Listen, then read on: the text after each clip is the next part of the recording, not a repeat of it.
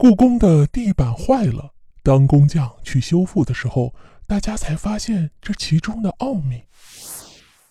紫禁城，也就是故宫，是中国古代文明的象征。故宫啊，也就是皇上的家。历朝历代的君主都会为自己建造豪华奢侈的宫殿，用来生活、办公等等。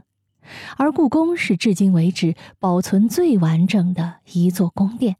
它的很多建筑技术，甚至用现在的技术都不一定能造出一模一样的宫殿。这也体现了古代人民的智慧。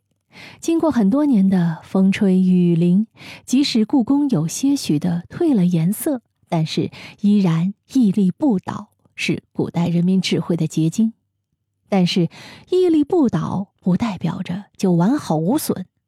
故宫经过岁月蹉跎，很多地方啊都要修缮，而且现在有专门组成的故宫修缮队，负责故宫的磨损修缮以及加固。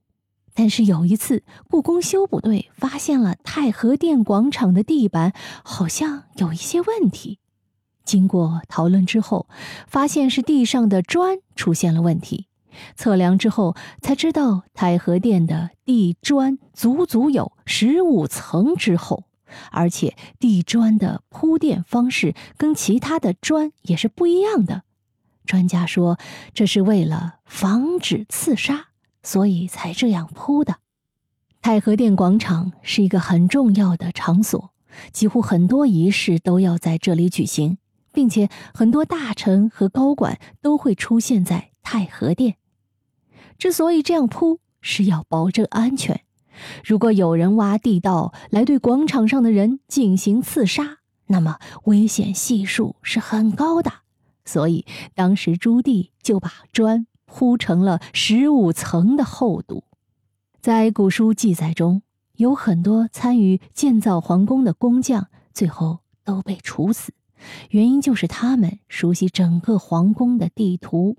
为了防止皇宫的地图泄露，导致刺客挖地道进来，朱棣下令斩杀了这些工匠。